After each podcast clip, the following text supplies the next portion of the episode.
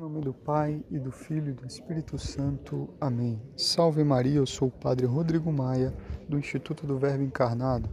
Evangelho de Jesus Cristo segundo João. Naquele tempo disse Jesus aos seus discípulos: Este é o meu mandamento: amai-vos uns aos outros, assim como eu vos amei. Ninguém tem amor maior do que aquele que dá sua vida pelos amigos. Vós sois meus amigos se fizerdes o que eu vos mando. Já não vos chamo servos, pois o servo não sabe o que faz o seu senhor. Eu chamo-vos amigos, porque vos dei a conhecer tudo o que ouvi de meu Pai. Não fostes vós que me escolhestes, mas fui eu que vos escolhi, e vos designei para irdes e para que produzais fruto, e o vosso fruto permaneça. O que então pedirdes ao Pai em meu nome, ele vô-lo concederá. Isto é o que vos ordeno: amai-vos uns aos outros. Palavra da salvação, glória a vós, Senhor. Caríssimos, belíssimo é o evangelho que acabamos de ouvir, palavras de nosso Senhor, que nos fala sobre o maior mandamento, amar um ao outro, como ele mesmo nos amou.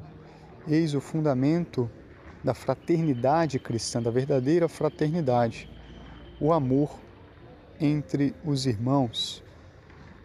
São Bento, padroeiro da Europa, o grande monge tão conhecido, entre seus escritos há um que pode iluminar esta relação que um cristão deve ter para com o outro. É verdade que principalmente dirigido aos monges religiosos, mas também é aplicável a todos nós que nos relacionamos com nossos irmãos. Diz o santo: Assim como há um zelo de amargura mal que separa de Deus e conduz ao inferno, há também um zelo bom que afasta dos vícios e conduz a Deus e à vida eterna.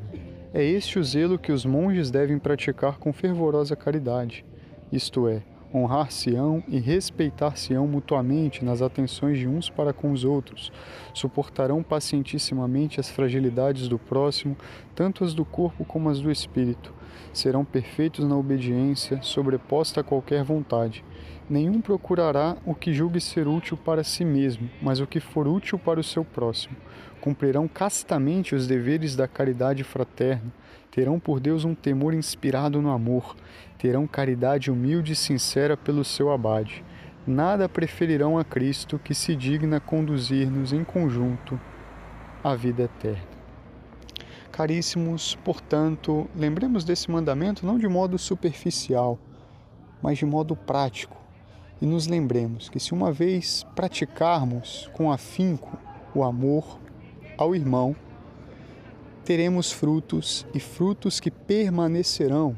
Não são frutos passageiros que sumirão com o tempo, mas frutos que perdurarão por toda a vida eterna. Deus os abençoe. Em nome do Pai, e do Filho, e do Espírito Santo. Amém.